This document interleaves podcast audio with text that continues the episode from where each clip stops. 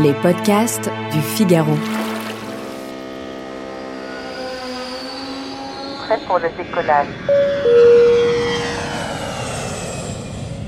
Ça commence plusieurs jours avant le départ. Moi, j'ai du mal à m'endormir. Le matin, j'ai un nœud à l'estomac. Alors j'arrive plusieurs heures à l'avance à l'aéroport. J'embarque mon foulard porte-bonheur et je fais 10 minutes de méditation avant le décollage. Mais à chaque fois, c'est la même chose. À la première turbulence, j'oublie toutes mes bonnes résolutions.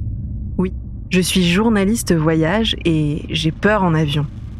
Comme près d'un voyageur sur cinq. Et oui, tant que ça.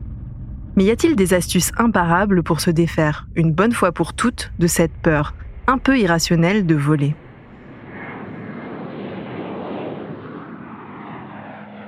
La première chose à faire, c'est d'identifier ce qui vous fait peur en avion. Moi, c'est les turbulences.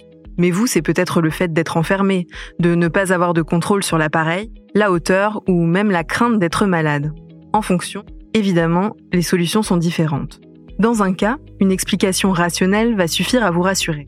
Peut-être par exemple qu'il faudra vous expliquer ce qu'il se passe précisément quand un avion décolle. Et dans un autre cas, il faudra une approche plus émotionnelle, comme apprendre à gérer votre stress ou travailler sur votre phobie. Le deuxième conseil concerne plutôt votre hygiène de vie. C'est du bon sens, bien sûr, mais essayez d'être dans des conditions optimales pour voyager.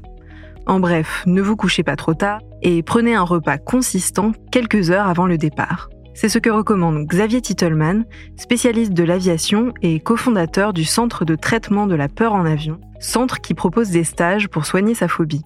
Ce qu'il faut savoir, c'est que notre peur, elle vient de notre cerveau profond. Et le cerveau profond, le cerveau des émotions, eh ben lui, il prend le dessus dans plein de situations, l'inconfort, la douleur, la fatigue, le café, l'alcool, etc. Il y a un facteur de désinhibition. Euh, mais d'une manière générale, c'est vrai que plus vous allez arriver reposé à votre vol, par exemple, et puis plus votre cerveau va fonctionner correctement, et moins vous avez de chances euh, d'analyser le visage de l'hôtesse qui a arrêté de sourire comme euh, la preuve qu'on va se cracher.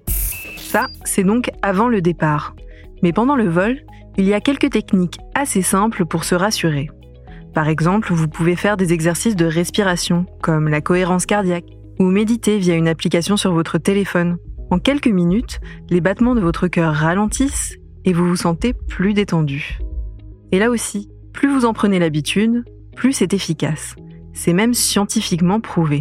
Si votre stress dans la vie quotidienne est à 7 sur 10, euh, il faut savoir que la répétition de la respiration va faire baisser à 6 sur 10 au bout d'un mois, au bout de deux mois, ça a vraiment un effet voire même avec une réduction de l'activité de l'aire cérébrale de l'anxiété, qui s'appelle l'amygdale cérébrale. Et ça, ça a été prouvé avec des jeunes qui ont fait euh, même des IRM. Au Canada, ils ont fait une étude dans laquelle, au bout de deux mois, les jeunes qui faisaient trois fois 5 minutes de bonne respiration par jour, eh bien, au bout de deux mois, il y avait réellement une réduction de l'activité de l'aire cérébrale de l'anxiété et une réduction de la quantité d'hormones du stress qui est dans le cerveau et qui pourra être sécrétée au mauvais moment.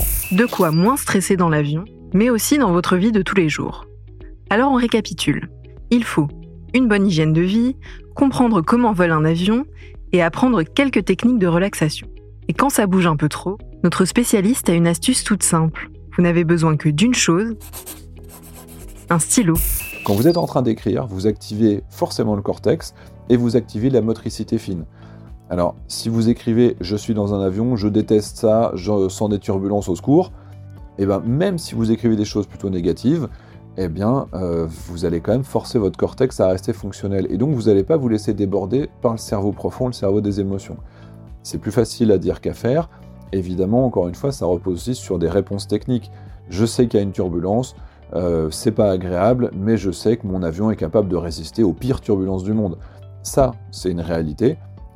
Logiquement, c'est ça qu'il faudrait réussir à écrire. Mais le simple fait d'activer l'air cérébral du mouvement et le cortex, c'est des choses qui vont réussir à nous apaiser.